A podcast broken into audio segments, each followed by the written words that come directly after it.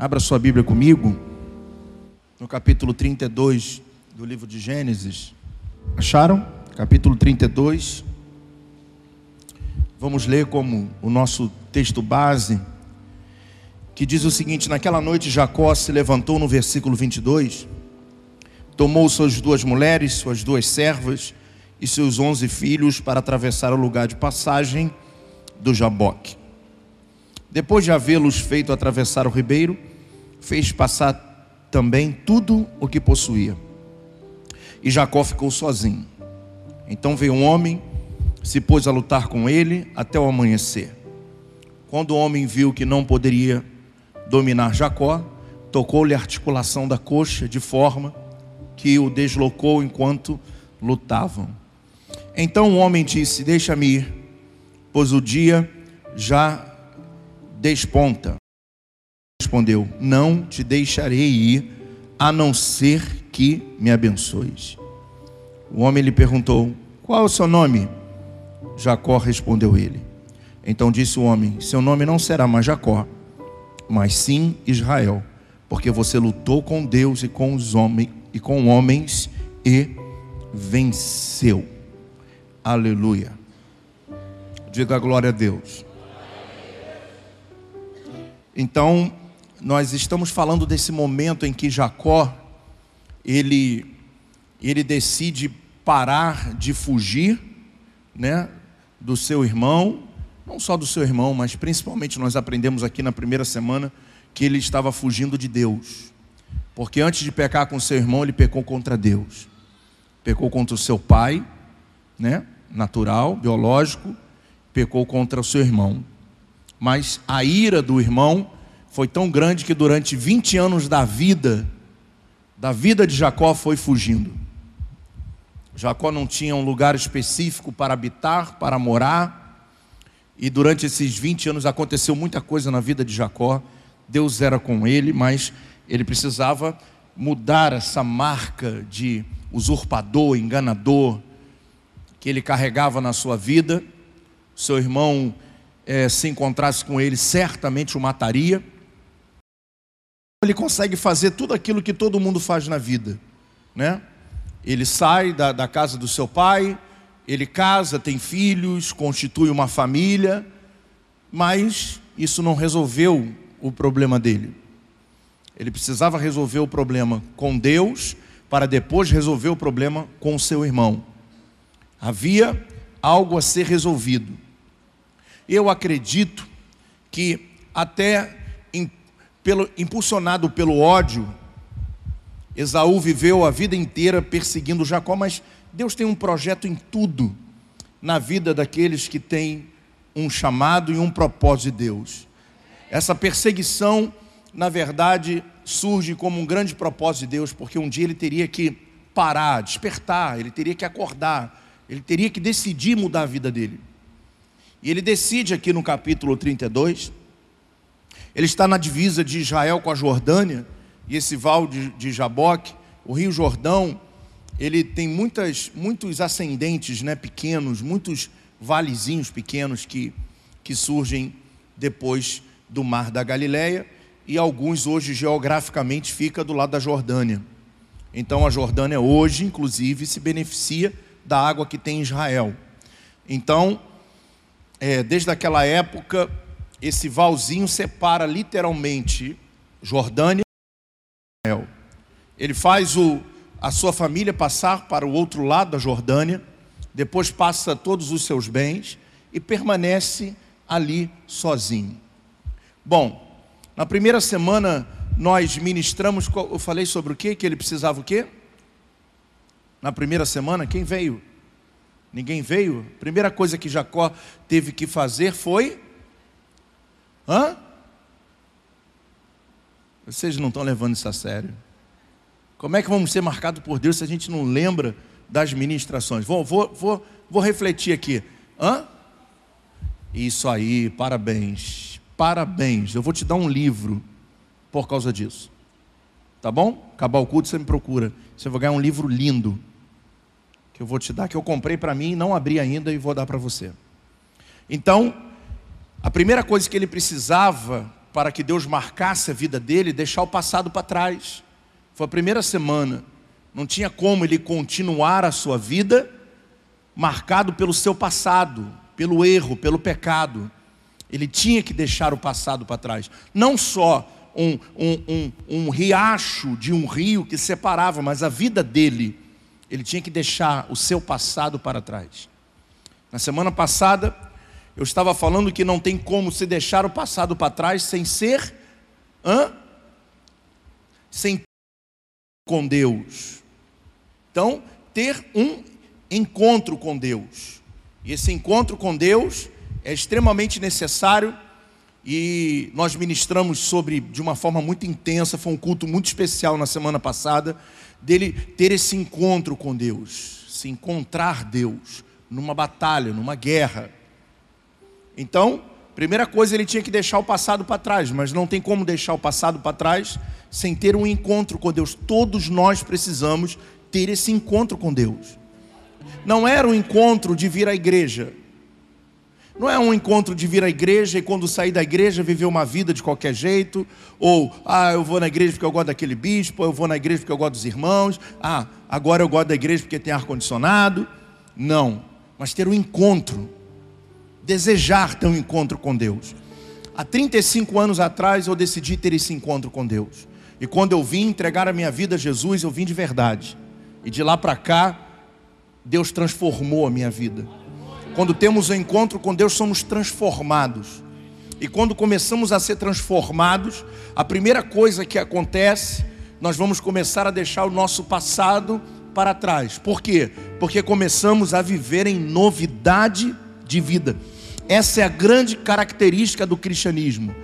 Nova criação. Tudo que era velho pessoas que tudo se faz novo. O encontro com Cristo é isso.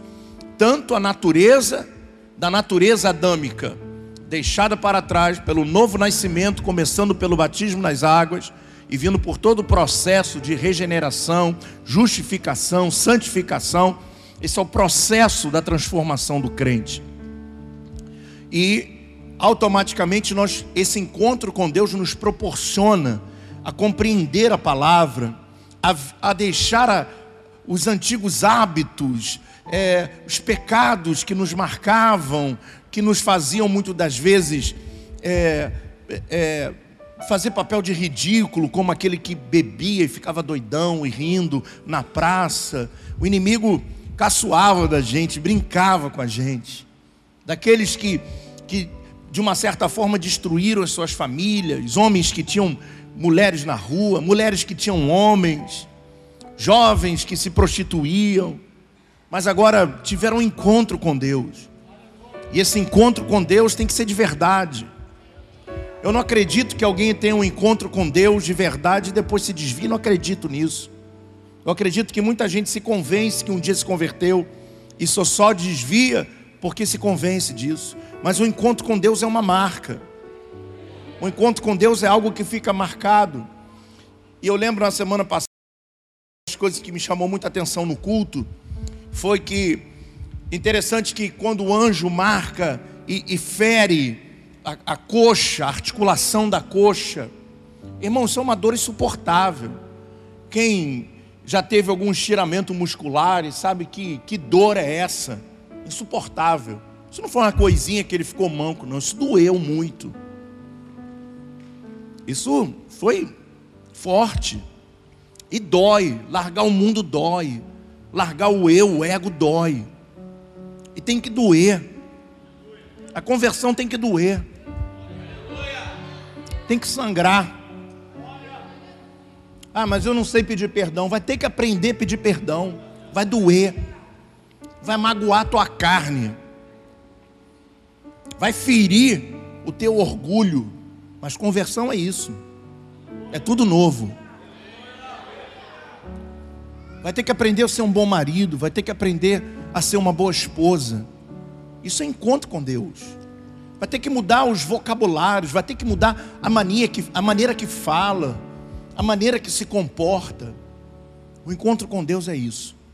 E eu lembro que eu estava ministrando aqui uma das coisas muito interessantes que quando o anjo marca a coxa de Jacó, e eu perguntei assim: vocês sabem por que o anjo marcou a co é, ele, ele, coxa de Jacó, a articulação ao ponto dele ficar manco? E eu lembro que eu falei para os irmãos aqui, de uma forma muito simples, uma interpretação muito simples, não, não vou nem dizer que é uma revelação, mas é, durante 20 anos, as suas duas pernas normais proporcionavam a Jacó fugir. Mas quando ele tem uma coxa marcada e começa a andar devagar, agora não tinha mais como ele fugir do irmão. Agora não conseguia nem correr de uma criança. E Deus permitiu que isso acontecesse, porque depois desse encontro, ele teve automaticamente que resolver o seu problema com seu irmão. Porque não adianta nós resolvermos o problema com Deus sem resolver o problema com os irmãos. Eu lembro do texto de, de quando Jesus ele estava entrando em Jericó. A Bíblia fala de um cobrador de impostos chamado Zaqueu, né? E cobrador de impostos romano era algo terrível. Então, mais de 25% de tudo que o judeu produzia, os impostos eram para Roma. Era um povo pobre. Os de Jerusalém ainda tinham um pouquinho mais de dinheiro, mas o povo da Galileia era pobre, da Judéia também. E ele está lá, rico, o cara queria ver Jesus, ele sobe numa árvore. E Jesus, você conhece essa história? Jesus então manda ele descer, manda ir na casa, vai, vamos na sua casa, e quando chega lá, almoça, sei lá o que Jesus faz lá e tal, e depois Jesus vai embora. Aí começa então o momento desse encontro com Deus, o encontro com Cristo. Quando Jesus vai embora, ele poderia dizer assim: vou continuar cobrando imposto, vou continuar fazendo o que eu estava fazendo, como muitos crentes vão à igreja e continuam vivendo uma vida de prática errada no mundo. Eles só frequentam a igreja, só cantam corinho, só levantam a mão para o céu mas não tem diferença nenhuma de um mundano. E ele então pega e diz assim: diz a Bíblia que ele decide então restituir quatro vezes todo mundo que ele pegava dinheiro a mais. O que é isso? Encontro com Deus. E muitas das vezes o crente chega na igreja, ele feriu pessoas, magoou gente, arrebentou com um monte de gente aceita Jesus, ah, Senhor, eu te peço perdão, amém. Agora volta lá e acerta com quem ficou pendente. Encontro com Deus é isso. Procurar pessoas que você enganou, procurar pessoas que você feriu, que você falou mal. Se não houver isso, não tem como acertar minha vida com Deus sem acertar a minha vida com as pessoas. Como é que pode eu dizer para Deus que eu amo, se eu não gosto do ciclano do, do, do. Irmão, é só ler a primeira epístola de João. Vamos ler a Bíblia. Que vai dizer como é que eu vou dizer que amo a Deus a quem não vejo, se não amo meu irmão a quem vejo. Então, nós muitas das vezes, esse, culto vai nos fazer compreender a que nível espiritual aqui temos ou a quanto máscara nós usamos para servir a Deus.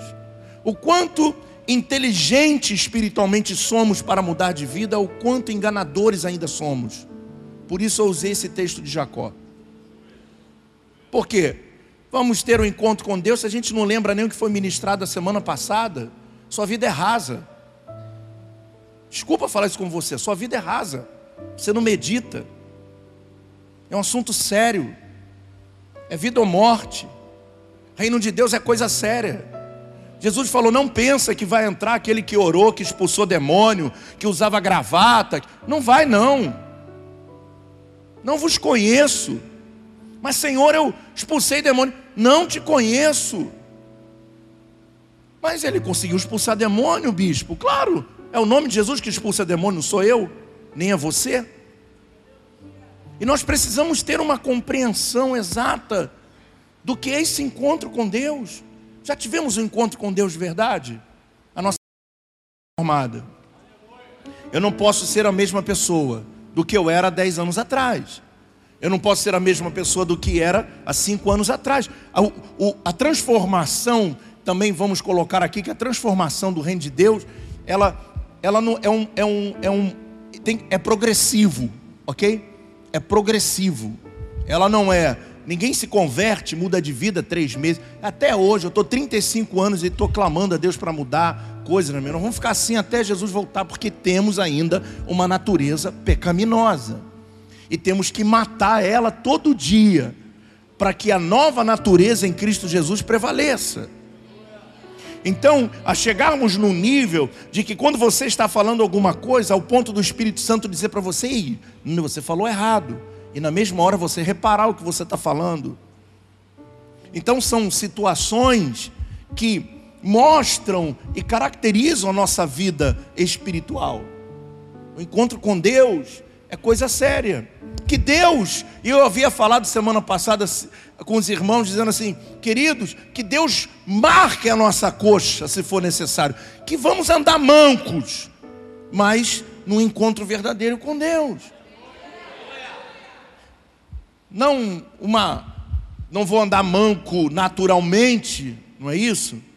Mas espiritualmente, que Deus permitir que coisas negativas aconteçam para que haja um despertamento. Deus fazia isso com Israel, por que, que não vai fazer com a gente? Ah, mas a graça de ser bobo.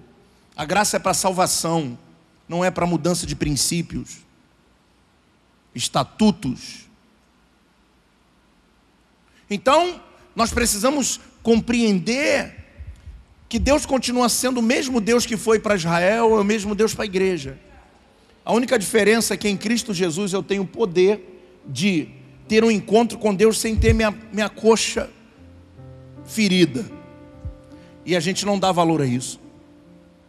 Jacó teve que ser ferido para ter um encontro com Deus. Hoje basta só a gente levantar as mãos e confessar o nome dele e a gente não dá valor a isso. Em Cristo nós somos novas criaturas. Aleluia. Aleluia. Então foram as duas semanas, agora eu quero ir para essa semana, que o tempo já é avançado, a hora já é avançada. Na verdade, o que a terceira atitude que Jacó teve a, a deixar a família de um lado e falar assim: Eu vou resolver a minha vida, eu preciso resolver a minha vida. Então, primeiro, ele quis deixar o passado para trás, ele quis ter um encontro de verdade.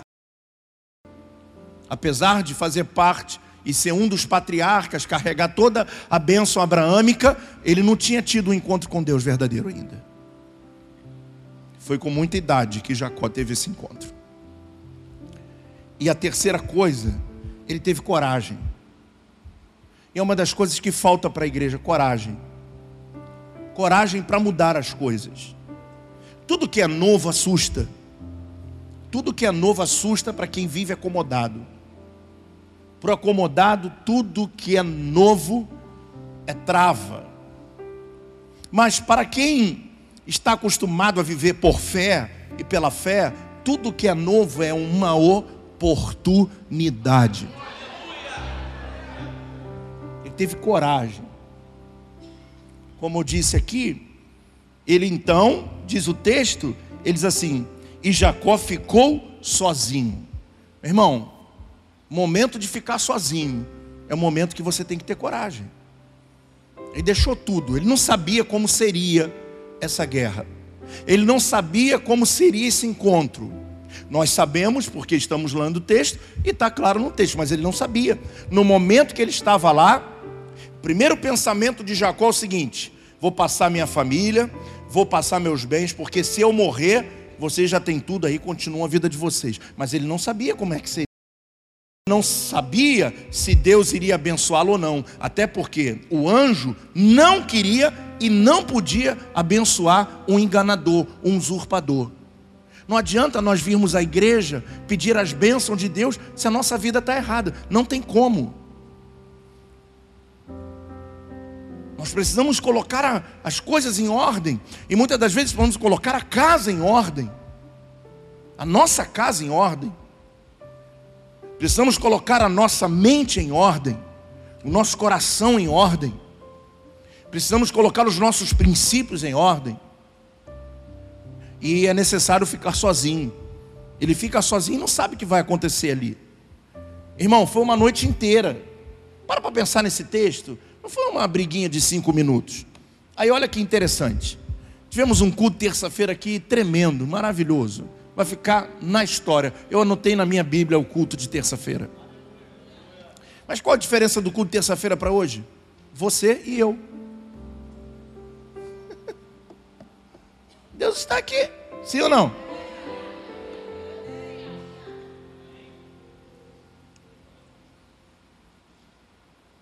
Quem tem ouvidos, ouça.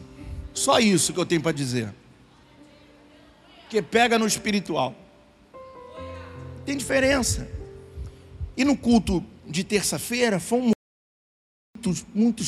Deus fez muitas coisas aqui que nós vamos ver o resultado. Hoje uma irmã já me escreveu e falou assim: Bispo, eu fiquei curada.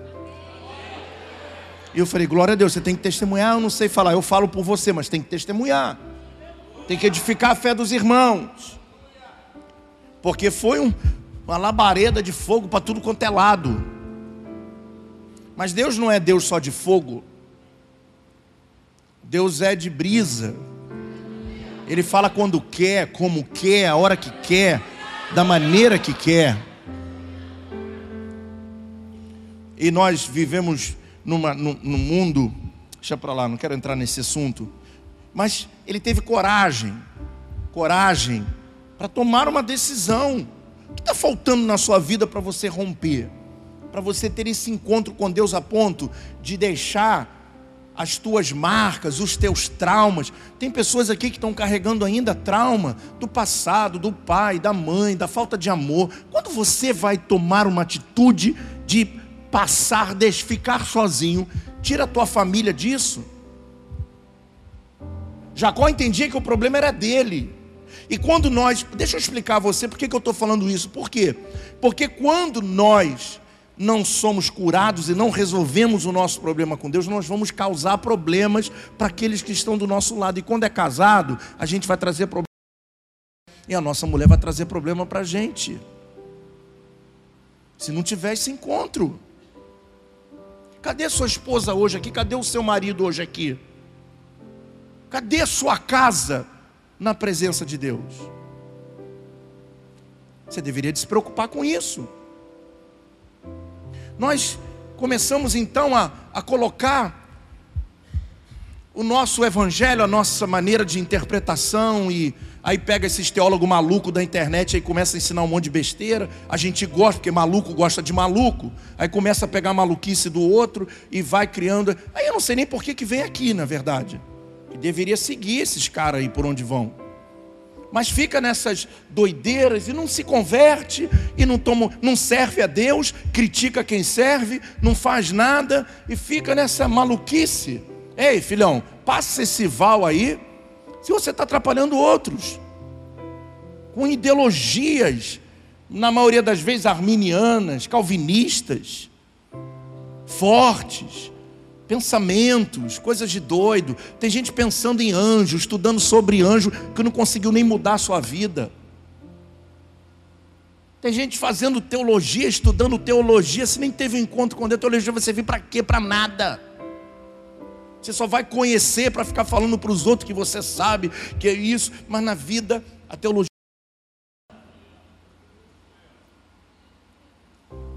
Ah, mas eu estudo a palavra. Vive a palavra.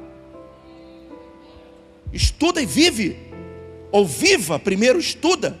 Viva, estuda, coloque em prática o que você está aprendendo. Porque quando nós lemos a, a Bíblia, e quando chegamos lá em Mateus no capítulo 6, aí nós vamos ver assim, por exemplo, aquele que quer, aquele que se teu olho te faz pecar, arranca e joga fora. Rapaz, tem que causar um impacto na gente.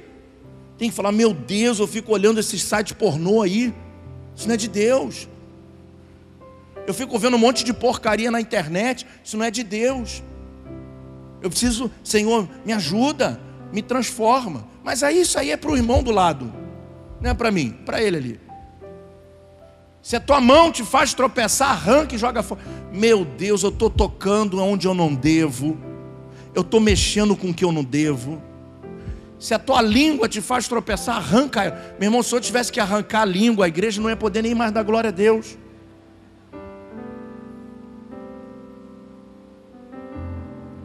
E nós precisamos olhar isso e falar: rapaz, o que é isso? O que, que eu estou vivendo? O que, que eu estou fazendo da minha vida?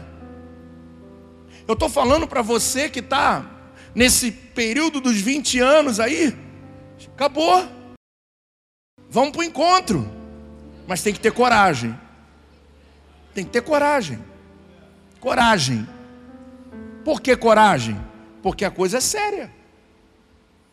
Porque vai ter que brigar uma noite inteira. Aí no culto passado, aí, pá, aí eu, eu estou falando assim, irmão, vamos levantar um clamor. Passa cinco minutos, a igreja não tem mais o que falar. Como é que a gente vai brigar uma noite inteira sem cinco minutos a gente não tem mais o que falar?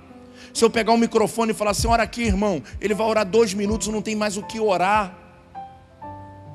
Como é que nós vamos brigar uma noite inteira? Não foi fácil Deus abençoar Jacó. Teve sacrifício. Teve que. E ele falou: Não vou sair daqui enquanto tu não. É mesmo? E nós ficamos muitas vezes assim: enquanto o Senhor não derramar, enquanto o Senhor não me dá minha casa, eu não. Aí quando Deus dá a casa, ele não vem mais à igreja.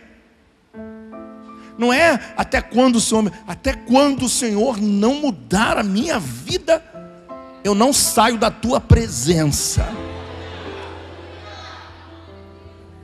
Você já teve oportunidade de orar uma noite inteira? Não. Você não sabe o que você está perdendo. Porque no momento da batalha, tem muita gente lamentando, a minha vida tá, financeira está ruim, tá, mas você nem ora de madrugada, você não tem feito nada, você não tem coragem, disposição espiritual para enfrentar a guerra. Você está esperando o que? Como é que vamos esperar um resultado maior se temos as mesmas atitudes? Nunca vai acontecer isso. Ah, eu estou no momento de dor, de tristeza. Vai fazer o quê? Vai tomar um gadernal, vai dormir a noite inteira? Não. Eu vou entrar na batalha. Jacó venceu e eu vou vencer também. Jacó foi corajoso, enfrentou Deus, falou: Tu não vou sair daqui. Deus olha para ele e fala assim: Me larga, não, enquanto o Senhor não me abençoar, eu não saio daqui ousado. Ousado. Nós temos um monte de sonho, hoje é pancada. Tem um monte de sonho, porque eu estou cansado de atender gabinete para ouvir as mesmas baboseiras. Ouve a palavra, entra no teu espírito e muda de vida. Ah, porque eu estou fraco, porque eu sou fraco. Então continua fraco. Ou faz alguma coisa para mudar isso. Como é que a gente se faz forte? Coragem, enfrenta, luta. Deus é comigo? Deus é contigo? Você crê que Deus é contigo? Então só falta coragem para você, meu irmão. Entra no teu quarto de noite, quando afetar toda a tua família com doença. Entra no, teu quarto de noite ou vai na tua sala, pega a tua Bíblia e começa a orar. Salmo 23, faz igual o presbítero, Salmo 91, Salmo 46, Salmo 42, Salmo 9, Salmo 13. Começa a vir ministrando, começa a orar. Senhor, eu não aceito esse espírito de enfermidade aqui dentro da minha casa. Ele vai ter que cair por terra. Ele vai ter que cair por terra. Ele vai ter que cair por terra. E quando você já viu, você já orou três horas. Quando chega de manhã, não tem um filho teu enfermo ainda, mas você aceita a enfermidade porque você não tem brigado como um príncipe. Só quem briga e luta como príncipe vai ser abençoado. Ah, mas eu não sei orar. Aí eu te pergunto: infelizmente a igreja no Brasil criou essa asneira de método de oração. Vamos lá. Vou explicar para você. Infelizmente essa praga entrou. Se você ouvir alguém orando assim, Senhor, te peço, o que, que você vai falar? Ih, esse cara não tem unção nenhuma. O que, que é hoje oração poderosa? Deus de glória. Hum, não, hum. Aí nego, ei, você está cheio da unção. Às vezes o cara está falando grosso assim, mó adulto. E a gente valoriza esses cabras não conhece a vida dele fala assim: Ei, esse irmão, esse irmão, eu vou sair daquela igreja lá, vida nova, porque eu gosto é do manto, eu gosto de rodar. Não roda aqui porque não quer. Pode, se Deus mandar você rodar, roda, meu irmão. Roda e avisa um minuto de comercial. Às vezes eu sinto vontade de rodar. Eu só não rodo que tu vai ficar escandalizado. Mas posso rodar? Posso ou não posso? Vamos rodar. Roda, pula, salta. Onde há o Espírito de Deus, a Bíblia diz que aí ali, quem sou eu para dizer que você está na carne ou está no Espírito? Deus se move em cada um como quiser. Mas eu não posso dizer que o outro não tem unção porque ele não sapateia.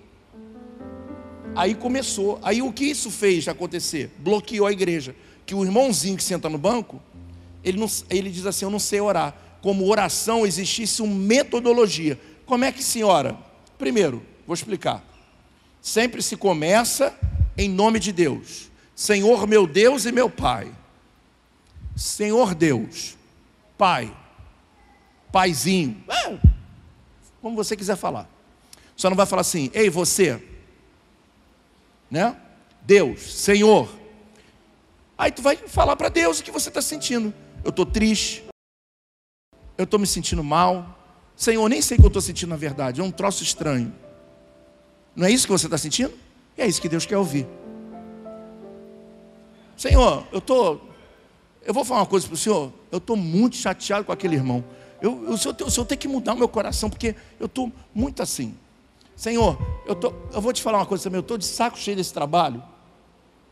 O Senhor me ajuda. Senhor, eu também não estou de saco. Agora, só quando tu falar que está de saco cheio de tudo, cuidado para no final Deus falar assim: meu filho, muda a tua mente. O problema é você. Porque é impossível um cara estar tá insatisfeito com tudo. Tem alguma coisa errada na sua vida, alguma área da sua vida você tem que estar tá feliz. Não é isso? Então, estou na prova. Eu estou com vontade de chorar. Eu não sei o que está acontecendo comigo, eu só sinto vontade de chorar. O espírito da depressão está batendo aqui, Deus. É muita luta que eu tenho, muita dificuldade. Você vai conversar com Ele. Aí no final você termina. Muito obrigado, em nome de Jesus, porque Ele é o único intercessor. Eu falo com Deus e no final eu ligo na terra e ligo no céu. Qual é a oração mais poderosa? Qual é a oração mais fria? Tem gente que já ora assim: Senhor, meu Deus, meu Pai, Pai, eu quero te pedir, Pai, que o significado, Pai. Que... Meu irmão, fala quantas vezes Pai você quiser. Eu falo, Senhor, muito obrigado, Senhor, porque eu quero, Senhor, te pedir, Senhor, nessa noite, Senhor, que. Aí fica o irmão do lado, aí não estou aguentando, esse cara só fala Senhor.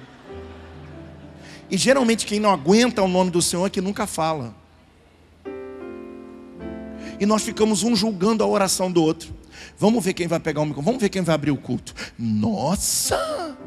Rapaz, aquele ali tem fogo, mas esse, esse subiu lá, falou mansinho. Ah, não, não, É lógico que a gente vai abrir um culto, a orientação nossa, né? Esse cara abriu o culto assim, irmãos, eu quero dizer para vocês que hoje Deus está aqui, ele vai tomar uma no gabinete. Por quê? Porque eu abri um culto, eu tenho que repreender as potestades, os principados. Eu tenho que trazer o um movimento espiritual para aqui. Então tem que subir na unção. Mas nem todo mundo vai falar igual a mim. Apesar que vai ter que todo mundo falar igual a mim aqui agora, igual o bicho Macedo. Tem gente que acha isso errado. Tem gente que fala assim, pô, aquele cara lá fala igual o bicho Macedo. Ele vai imitar quem? O líder dele, irmão. Para com isso. O liderado tem que imitar o líder. Pior se eu tiver alguém aqui que imite o bicho Macedo. Aí o perigo é esse. O cara anda comigo, tá? Ele tem que ir para lá. Concorda? Mas se o cara, é, eu acho isso lindo, o cara tem uma admiração tão grande pelo líder que fala que acha que isso é lindo. Ah, mas ele perdeu a pessoa. Você não é ele, não julga. Você já viu o pastor da Universal não ter personalidade? Duvida. Que honra, eu fico imaginando, que honra o cara sentado lá e fala assim: quem, quem pegou essa mensagem? Ele ouvindo a mensagem. Quem pregou essa mensagem? Fui eu? Ah, não, foi outro. Ah, parece comigo. Coragem. Coragem. Às vezes Deus abre uma porta para você, porque qual o problema do crente? Presta atenção. Como é que Jacó foi para esse culto com Deus aí? Ó, tem um profeta lá, lá tem um pianista que é brabo e tal. Não. Como é que foi? Ó, vai lá na casa do oleiro que o bispo hoje está dando na igreja. Vai lá no culto. Hum. Teve entretenimento para Jacó? Não. Teve um convite para uma coisa boa? Não. E por que, que a gente acha que a oportunidade na nossa vida são quando, ah, aquela porta. Às vezes nós abrindo uma porta, portinha, mas você é tão pequeno que você não consegue entender que aquela portinha é uma porta grande. Aí sabe o que acontecer? A porta no outro vai se abrir e você vai lá na frente, lá na frente vai olhar para trás e falar assim, caramba, eu não acreditei. Agora, chupa a manga. Até ficar os fiapinhos agarrados no dente.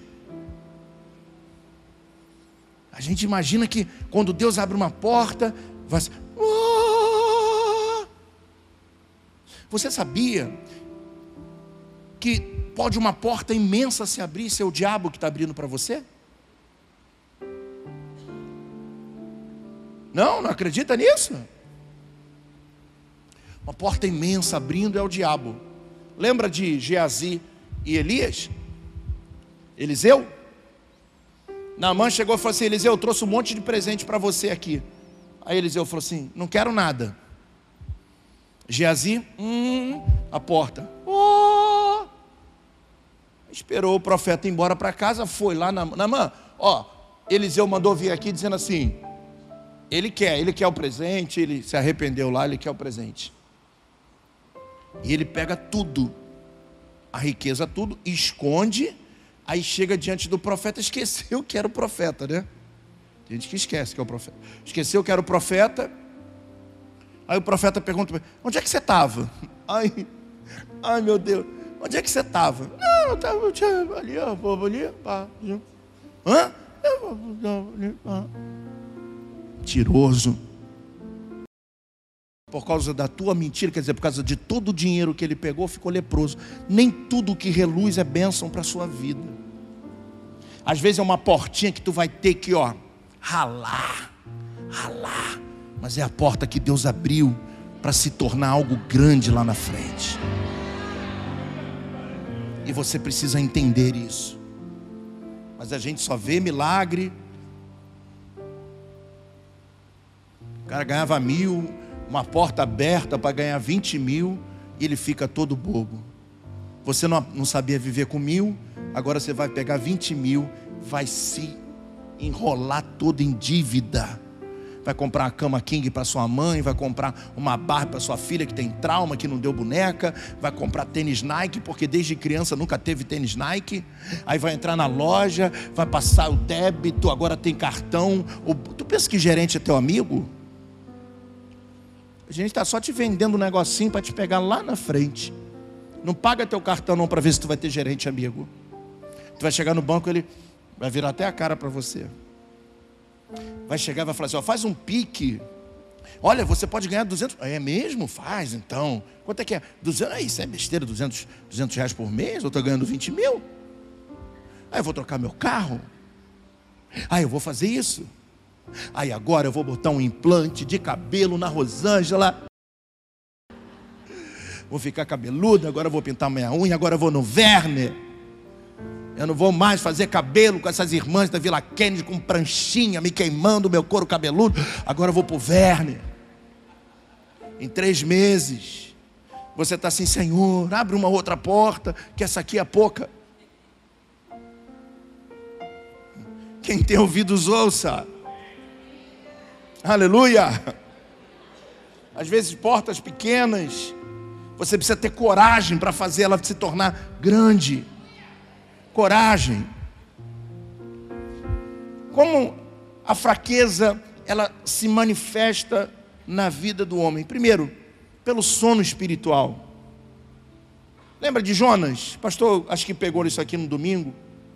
Pregou sobre Jonas no domingo, pastor Caio. E a Bíblia diz que o navio estava irmão, alvoraçado o negócio, todo naufragando, nego jogando tudo fora do navio. Onde é que estava Jonas? No porão fazendo o quê? Como tem crente dormindo no meio da tempestade. A vida está um bagaço. Diga para o irmão, meu irmão, você não pode ficar parcial quando tudo está desabando. Você precisa tomar um posicionamento.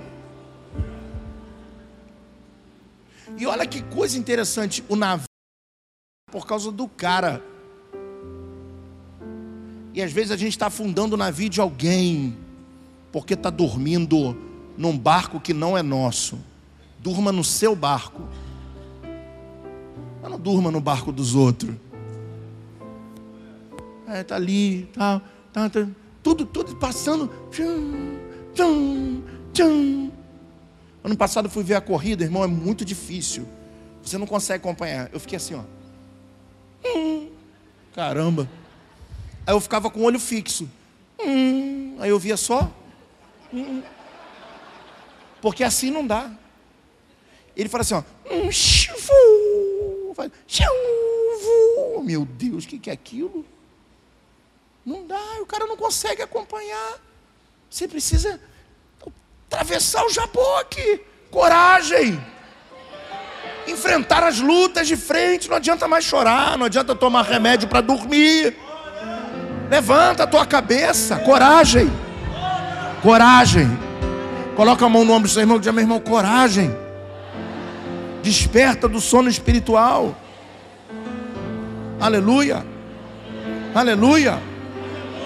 Aleluia. Diga para o seu irmão: fraqueza não é opção para gente.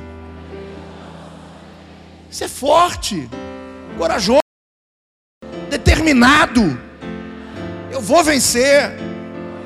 Eu vou alcançar. Deus é por mim. Satanás já está derrotado.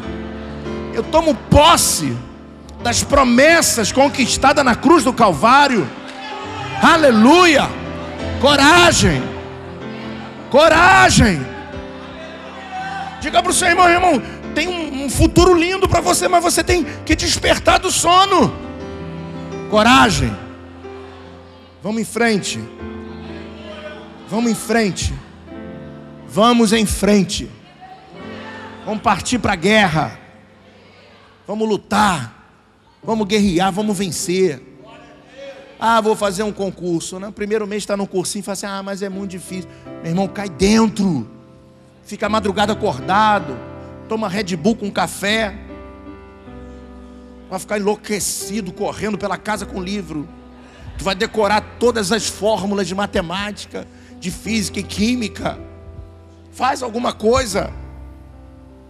Não adianta mais viver chorando, desanimado, entristecido. Isso não vai mudar a sua vida. Não vai mudar nada. Não adianta ficar fugindo fugindo do problema. Ele está aí, tem que enfrentar. É um trauma, chegou na sua vida, é de infância, ok, eu carrego, mas para de se justificar nisso. Atravessa isso. Libera o teu pai e tua mãe, perdoa eles e vai seguir em frente. Abençoa os teus. Você tem filhos. E se tu não vigiar, os teus filhos vão viver o reflexo daquilo que você, que o teu pai fez contigo. Se tu não mudar, eles vão ser reflexo do que o seu pai e sua mãe fizeram com você.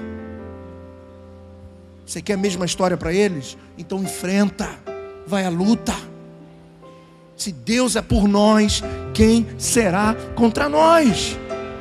É um dia da decisão, o dia que a gente decide.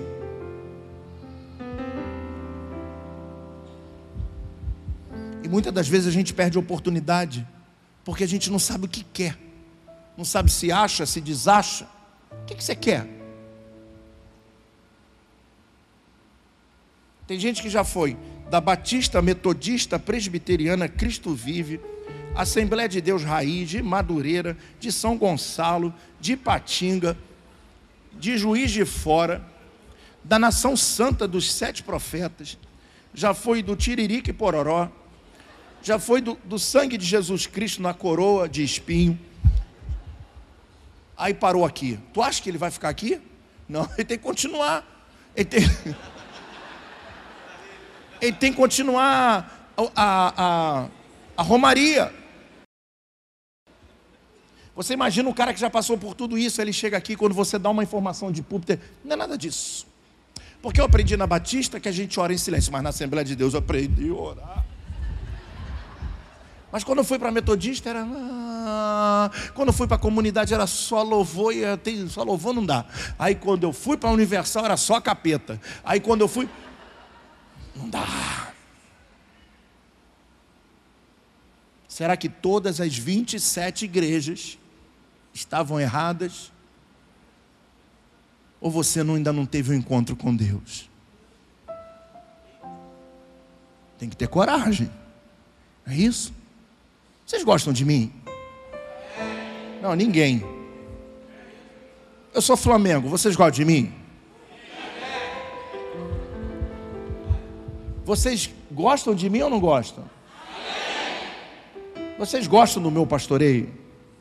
Vocês gostam da minha ministração? Vai sair daqui para quê? Ah, Deus falou que eu tinha que ir para a igreja. Amém. Está feliz aqui, vai mexer. Às vezes tira o filho que está agarrado na juventude, que está crescendo, que está nas atividades da igreja. Um dia o seu filho depois vai para outra igreja não se adapta, porque não é vontade de Deus você sair. Aí daqui a pouco seu filho está no mundo e você está voltando aqui. Ah, ora pelo meu filho.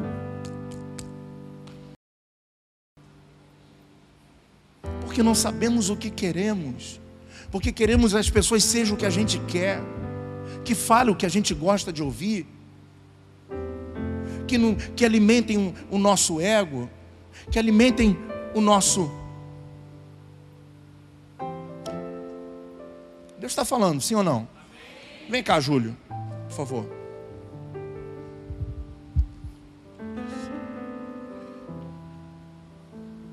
Júlio, Júlio se converteu, chegou aqui, ajoelha aí, fica bem cabisbaixo, arrebentado. Sim, aí o que, que a gente tem que fazer? Presta, presta atenção nisso aqui, todo mundo precisa ver isso.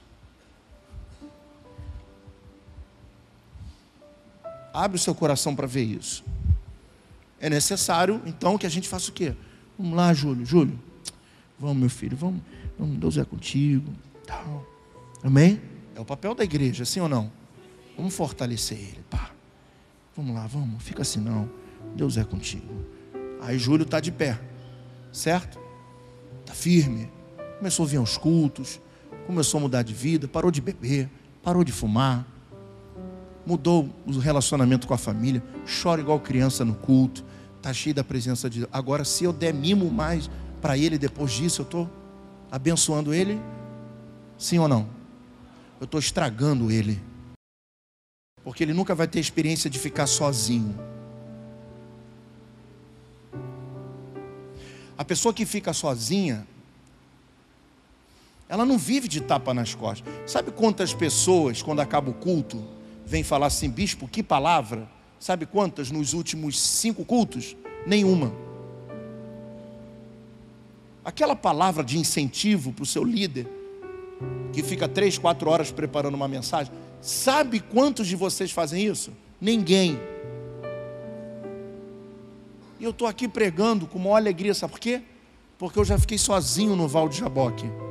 E quem tem um encontro com Deus não precisa de tapa de ninguém. O que motiva ele não é o mimo, o que motiva ele é Cristo. A igreja muitas das vezes fala assim: ai, o bispo tem que dar mais atenção para mim. Quanta atenção você dá para mim, sua? Oh,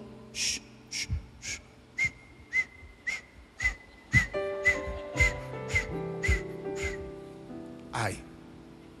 Certo? Então tem que deixar ele caminhar. Ele precisa ter as experiências dele com Deus.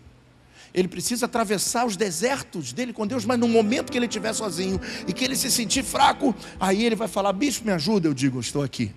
Mas o mimo acabou. Vamos embora. A gente faz isso. É quando a criança está pequenininha ali do tamanho você, quando chega nos 20 anos, vai casar, e o que, que você faz? Você fica todo dia junto com ele? Não, casou, tem filho, né? Vai, mas não vai. Mas eu também não quero que vá. Não é todo mundo que sabe viver junto, né? Isso é uma benção muito grande. Mas o certo é vai, daqui a pouco, ó oh, pai, tu não me ligou, já tem um mês que tu não fala comigo. E por que, que quer que o pastor seja o que nem teu pai faz, nem tua mãe faz, é a lei da vida? Desenvolve a sua mente. Sempre que você, a gente fala, tem 12 pastores, quase ninguém procura. E tem gente que sai da igreja dizendo assim: a igreja não me deu assistência. Com 12 pastores que ficam aqui no final do culto, para atender qualquer um, se for necessário. Eu atendo o gabinete até as 5 da manhã, se for necessário. Eu vou na sua casa, tem equipe que vai na casa, vai no hospital, faz tudo por todo mundo. Agora, não mete essa que não é atendido, Jacozinho, e atravessa o Val do Jabó que vai ter um encontro com Deus.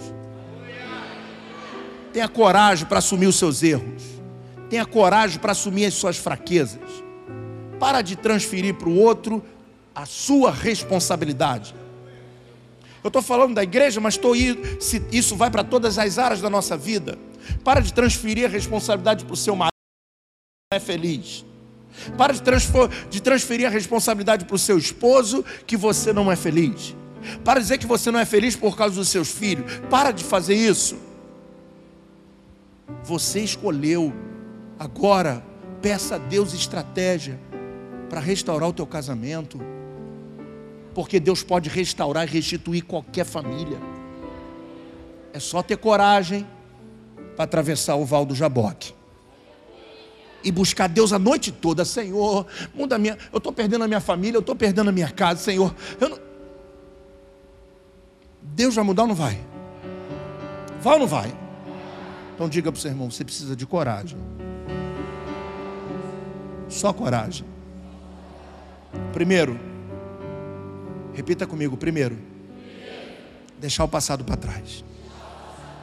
Segundo, ter um encontro verdadeiro com Deus. E terceiro, coragem para ficar a noite toda numa batalha e só sair quando o anjo te abençoar. Eu vou até o fim. No final, o anjo vai dizer assim: Qual é o seu nome? Aí você, cansado, vai dizer assim: Meu nome é Renato. Como um príncipe nessa noite. Eu vou mudar o seu nome.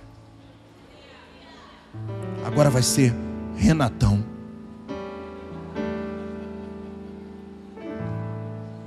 Sabe o que significa Renato? O renascido. Rapaz, é minha história. Minha mãe foi botar esse nome em mim. Toda hora eu tenho que renascer. Não podia ter botado um nome assim, é, lírio do campo, pastos verdejantes. Vou botar renascido. Jesus amado. Coragem. A luta é séria. Batalha é séria, é árdua. Mas nós vamos vencer. Se os Jacós que entraram aqui quiserem mudar de vida, nós vamos nos tornar Israel. Israel. Sabe como é que você vai ser conhecido? Não aquele que largou o casamento, mas aquele que restaurou o casamento. Você vai ser conhecido como aquele que venceu a depressão. Você vai ser conhecido e conhecida como aquela que deu a volta por cima. Você vai ser conhecido como aquele que venceu o pecado que venceu a carne, que venceu os prazeres da vida. Você vai ter uma família abençoada, um futuro abençoado, filhos abençoados, netos abençoados. Porque você decidiu atravessar o Jaboque. Força, meu irmão, força, coragem. Deus está conosco. Vamos vencer, vamos vencer o mal, vamos vencer Satanás, vamos vencer todas as suas armadilhas, vamos destronar o inferno mas vamos chegar aonde Deus quer que a gente chegue.